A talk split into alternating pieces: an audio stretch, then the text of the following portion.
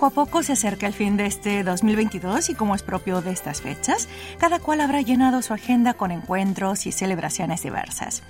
En las calles se siente el ambiente navideño y la euforia de aquellos que se reúnen para despedir juntos este periodo vivido. Hoy lunes 19 de diciembre empezamos nueva semana hábil con nevadas intensas concentradas en la costa oeste de Corea y un clima muy gélido que persiste en todo el país. Las mínimas oscilaron entre los 18 grados bajo cero y los 4 grados centígrados y las máximas se situaron entre los 4 bajo cero y los 9 grados centígrados.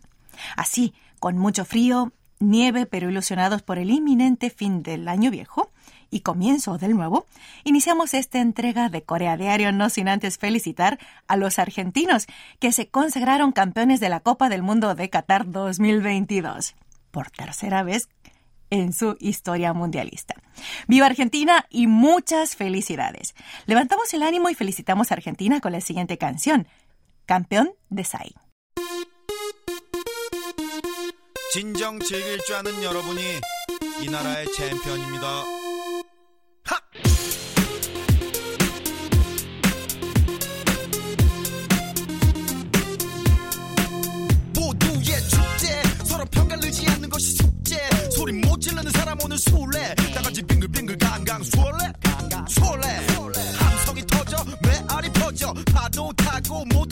퍼져 커져. 아름다운 젊음이 갈라져 있던 땅덩어리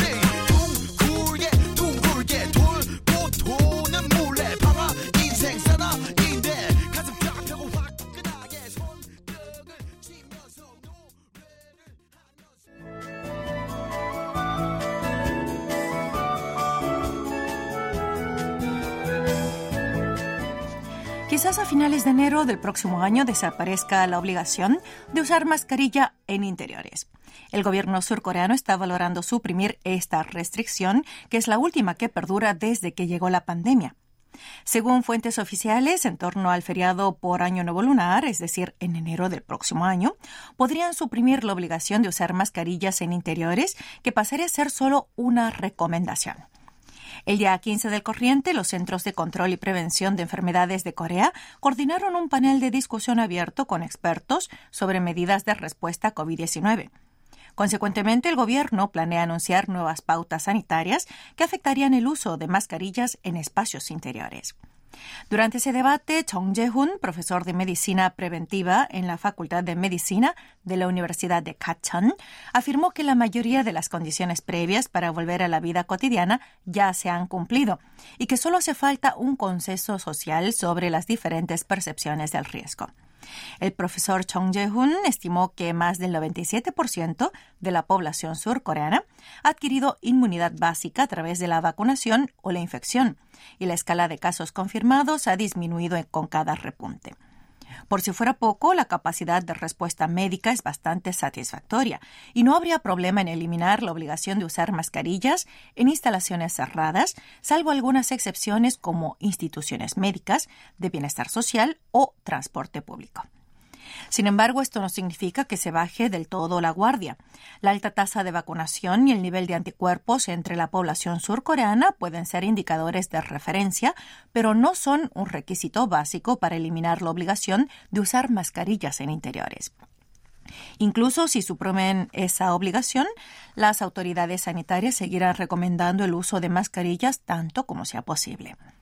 En particular, seguramente seguirán manteniendo la medida en instalaciones esenciales, como decíamos, para proteger a los grupos de riesgo. Por otra parte, los expertos aconsejan que antes de levantar la obligación de usar mascarillas, deben valorar si el sistema médico cuenta con capacidad suficiente para responder al creciente número de casos de COVID-19. De esta manera podrán minimizar posibles daños.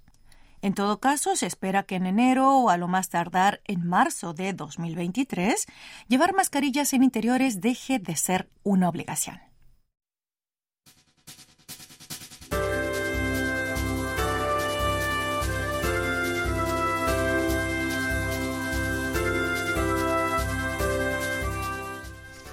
Parece que el encarecimiento de los costos por la hiperinflación no influye en la demanda de bodas ultra lujosas aquí en Corea del Sur. En particular, las ceremonias nupciales en hoteles están en auge, pese a que el presupuesto puede superar los 100 millones de wones, que son unos 77 mil dólares estadounidenses. De hecho, algunos hoteles de cinco estrellas tienen todo reservado hasta finales del próximo año. Según informó la industria hotelera el día 16 de corriente, las reservas de salones de bodas para 2023 en hoteles de lujo en Seúl como Lotte, Shilla y Chuson, respectivamente, superan el 90%. En particular, en el caso de las reservas de bodas en franjas horarias populares, o sea, el horario de mediodía del fin de semana, están prácticamente cerradas. Así, por ejemplo, a fecha de diciembre de 2022, el nivel de reservas de nupciales de Hotel Lotte de Sogongdong y de Chamsil de Seúl superan el 90% hasta el próximo año. Esto ocurre particularmente en los salones más lujosos de este hotel, como el Chamsil Crystal Ballroom, donde el techo está lleno de candelabros de diversas alturas. Celebrar una boda en este sitio con 400 invitados cuesta entre 80 y 170 millones de wones, que es el equivalente a 61 mil y 130 mil dólares estadounidenses. Otro hotel de lujo es el Shilla Hotel, famoso por las bodas de celebridades y personajes importantes de Corea. Aquí también el nivel de reservas para los salones más lujosos están casi llenas, en particular en los horarios populares de fin de semana, pese a que el presupuesto para una boda con 400 invitados ronda entre los 98 millones a los 124 millones de wones, o sea, unos 75 mil a 95 mil dólares. Desde el año pasado, la demanda de bodas en hoteles ha aumentado exponencialmente. Es que en los primeros tiempos de la pandemia, muchas parejas decidieron aplazar su enlace nupcial debido a las restricciones sanitarias y a las medidas de distancia social, que limitaban el número de invitados a un máximo de 49 personas. Al mitigar las restricciones, empezó a aumentar el número de ceremonias, llegando a su máximo estos días. Sumado al relajamiento de las medidas sanitarias, otro factor que influye en el incremento de bodas lujosas y también costosas es que las generaciones más jóvenes no tienen reparos en darse gustos y no escatiman dinero ni esfuerzo para lograrlo. Por otra parte, otra razón que influye en este alto nivel de reservas en los principales hoteles de 5 y 6 estrellas es el pronóstico de que en adelante aumentarán las tarifas de alquiler de salón, de producción, de alimentos y hasta el precio de las flores, por tanto, las parejas que tienen previsto casarse tratan de acelerar la ceremonia para evitar la subida de precios. Según una compañía del sector matrimonial, el costo de las bodas ha aumentado casi un 9% en comparación al año pasado y probablemente los precios seguirán subiendo. A continuación escuchamos uno de los éxitos más sonados de este 2022. Love Dive canta Ive.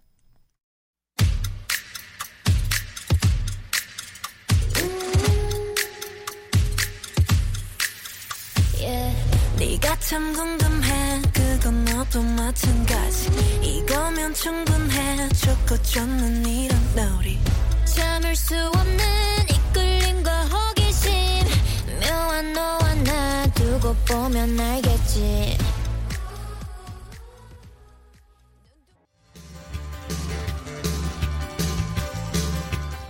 ¿Qué pasa en Asia? Hola amigos, Soñacho les invita a conocer qué pasa en Asia, donde comentamos los hechos y tendencias más destacados de la semana en este continente. Comenzamos. La Copa del Mundo de la FIFA Qatar 2022 finalizó el 18 de noviembre hora local con un histórico partido entre Argentina y Francia, finalistas de este mega evento deportivo. Incluidos los seis tantos del partido final, el Mundial registró un total de 172 goles, todo un récord en estos torneos. Cabe saber que el récord previo fue de 171 goles en los mundiales de 1998 y 2014, respectivamente, mientras que el torneo de 1998 en Francia fue la primera edición con el actual formato de 64 partidos y 32 selecciones. El domingo 18, durante el último partido mundialista para definir al campeón, Argentina y Francia empataron 3 a 3, tras los 90 minutos oficiales y los 30 de prórroga. Lionel Messi anotó dos goles para Argentina y Kylian Mbappé rubricó un triplete para Francia, convirtiéndose así en el primer futbolista en marcar tres goles en un partido de un mundial desde 1966. Tras una reñida competencia, Argentina conquistó el título, el tercero de su trayectoria en mundiales, al imponerse 4 a 2 en la fase de penaltis.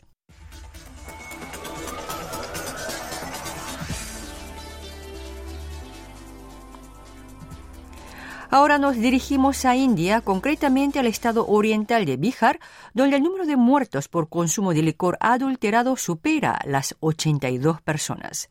Las primeras muertes fueron reportadas el martes 6 en el distrito de Saran, a unos 60 kilómetros al noreste de Patna, la capital de Bihar. Los lugareños dijeron que después de consumir cierto tipo de alcohol, la gente comenzó a vomitar y su condición empeoró rápidamente. A partir de ahí reportaron diversas muertes tras consumir licor tóxico y según los medios locales, podrían aumentar pues 30 personas, 12 de ellas están en estado grave y reciben tratamiento al respecto en varios hospitales. Las muertes relacionadas con alcohol adulterado son frecuentes en India, pues la gente suele beber licor de contrabando hecho en el país.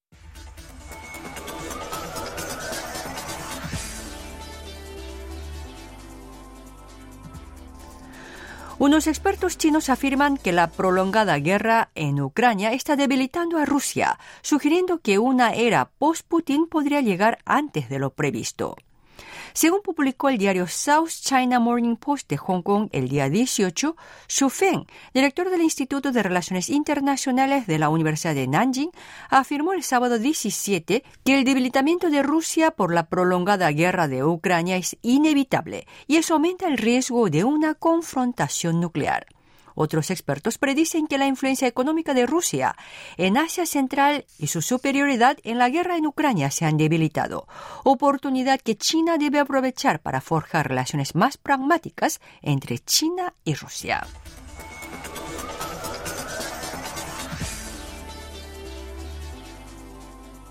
Más de 99 personas han muerto en Taiwán por la ola de frío que azota el este de Asia. Varios medios taiwaneses reportaron decenas de muertes por hipotermia y cardiopatías tras el brusco descenso de las temperaturas durante el fin de semana. La mayoría de los fallecidos eran ancianos que vivían en regiones norteñas como Taipei y Taoyuan, a los que suman otros de la ciudad sureña de Kaohsiung tan inesperado clima de frío provocó un aumento del 20 al 30% de casos graves como neumonía, gripe o insuficiente cardíaca. Esta ola de frío también afecta a Corea del Sur, Hong Kong, el sur de China y Japón, y los meteorólogos señalan que la temperatura de este mes podría caer más de lo habitual debido al fenómeno de la niña. Pero en cambio, en enero y febrero del próximo año, el termómetro subirá más de lo normal. Acaban de escuchar qué pasa en Asia, sigan con Corea Diario.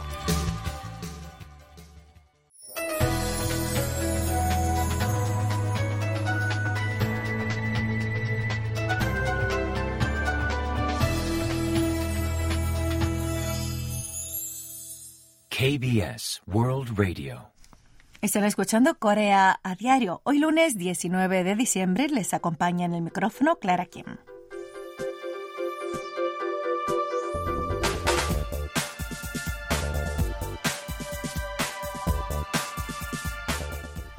¿Sabían que a partir del 1 de enero de 2023, los niños de 1 a 2 años ganarán entre 700 mil a un millón de wones por mes?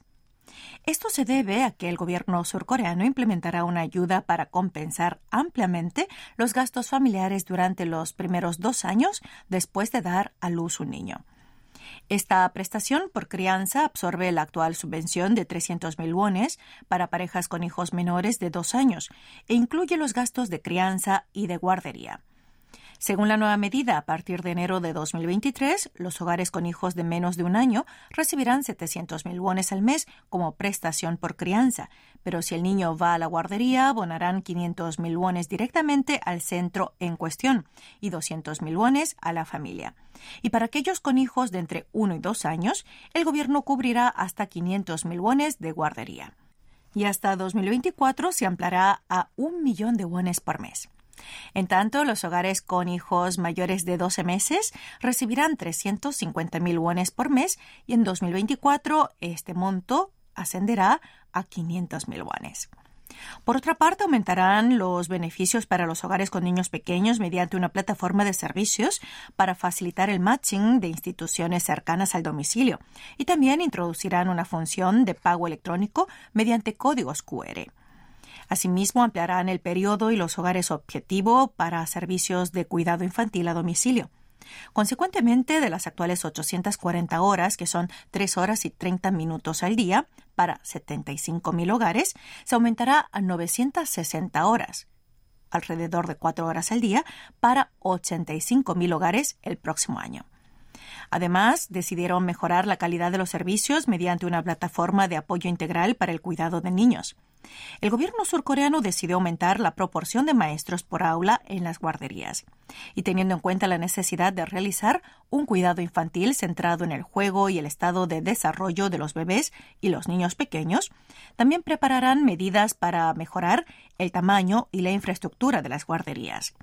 Actualmente el estándar por niño en una guardería en Corea es de 2,64 metros cuadrados en espacios interiores y de 4,29 metros cuadrados en exteriores.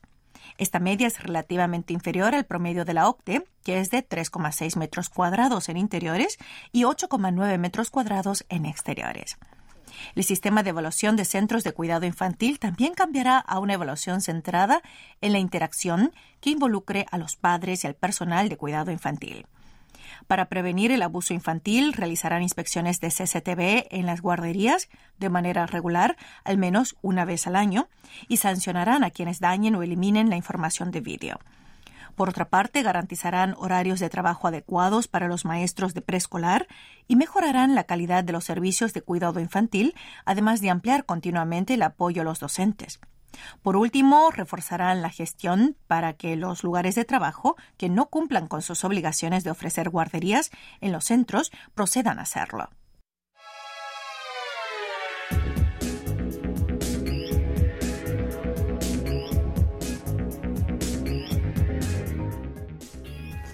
Corea del Sur figuraba entre los países cuyos ciudadanos ven más películas al año, pues el promedio de visualización de películas por persona era de 4,37 al año. Gracias a esto, no solo los multicines con miles de asientos prosperaron, sino también sobreviven aquellos de larga historia en diversas partes de Corea. Sin embargo, la pandemia de COVID-19 ha traído cambios y la cultura del cine en casa a través de plataformas OTT, que es el servicio de video en línea como Netflix, se ha convertido en la nueva normalidad. Actualmente, en esta era post-COVID-19, muchos espectadores no sienten la necesidad de ir a un cine y prefieren quedarse en casa para ver películas. En esta coyuntura, la iniciativa tomada por un cinéfilo está llamando la atención.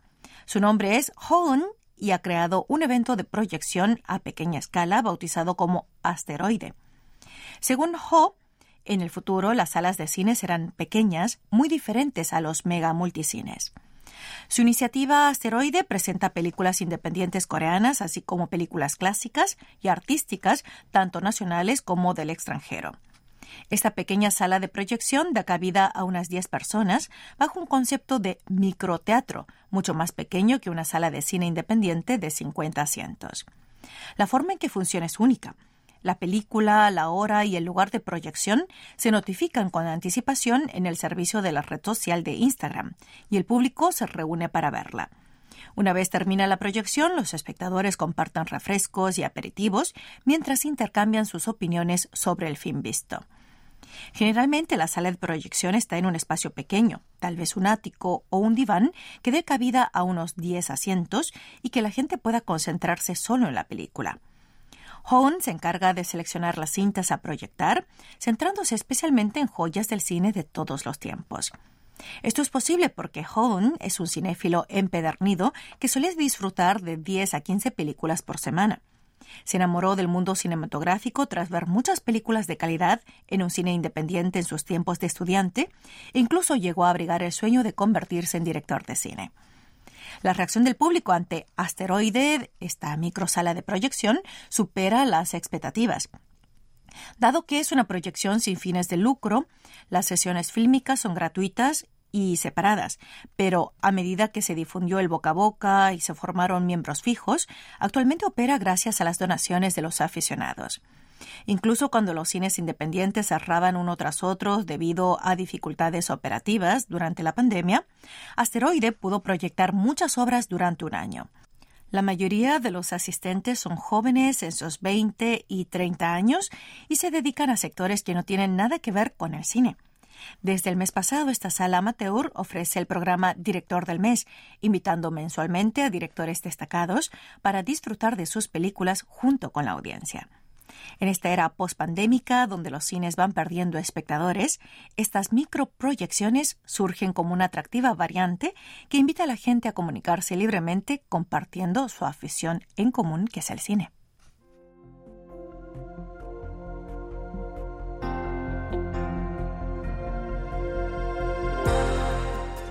Cerramos este encuentro de Corea Diario, el primero de esta semana hábil, con otro éxito de K-pop.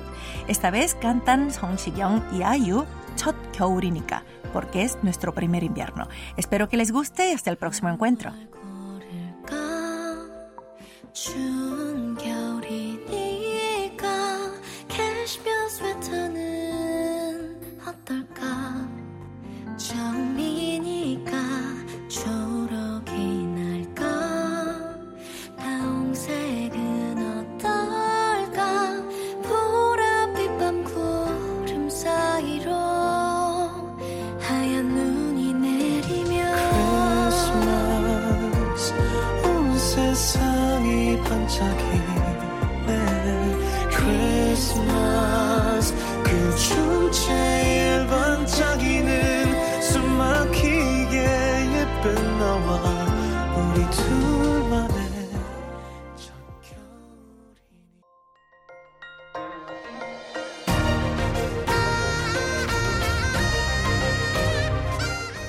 Acaban de escuchar el podcast de KBS World Radio. Hay muchos más contenidos en wall.kbs.co.kr barra Spanish. Gracias por seguir en sintonía. KBS World Radio